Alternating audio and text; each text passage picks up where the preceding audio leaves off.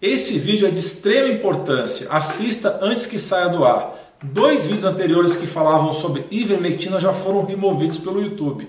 Vamos discutir aqui se de fato existe ou não imunidade de rebanho no Covid-19. Ou seja, se alguém que pegou e sarou pode proteger de uma forma direta alguém que não pegou.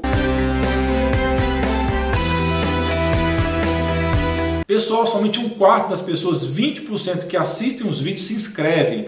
Mas por que se inscrever? Que tal ter acesso a mais de 600 vídeos do canal de saúde mais completo e diversificado do Brasil? E que tal ser avisado sempre que um novo vídeo sair, ativando o sininho? Dê um presente para você e sua família para que vocês atinjam excelência em saúde. Esse conceito de imunidade de rebanho diz que para isso acontecer é necessário pelo menos metade da população já infectada e altos níveis de anticorpos nas pessoas que sararam para que possa acontecer. O problema é que, em relação ao Covid-19, isso provavelmente não vai acontecer. Isso porque, infelizmente, as pessoas não estão desenvolvendo uma imunidade robusta com imunoglobulinas ou anticorpos do tipo IgG para o SARS-CoV-2. Vejam agora o que a doutora Lucy Kerr tem a dizer a respeito. E para quem tem mais paciência, assista na íntegra a segunda aula magna da doutora Lucy Kerr sobre o tema, simplesmente espetacular. Graças a Deus está hospedado no site dela e no meu e não corre risco de remoção. Está na descrição. Esse vídeo discute sobre toda a ciência a respeito.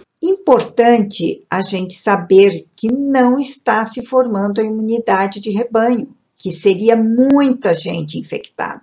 Gente, nós precisaríamos de pelo menos metade da população infectada pelo Covid e com altos níveis de anticorpos em circulação para que nós atingíssemos essa imunidade de rebanho. Era tanta gente ao seu redor protegido que as pessoas já não passariam com frequência de um para o outro todos teriam que ter, ou pelo menos uma vasta maioria da população teriam que ter IgG anti-Covid positivo. O IgG é um anticorpo definitivo que realmente é, nos protege da infecção de novo pelo mesmo vírus. É, pois bem, será que isso é verdade? Não é verdade. A população de IgG positivo mesmo daquelas pessoas infectadas, é muito pequena.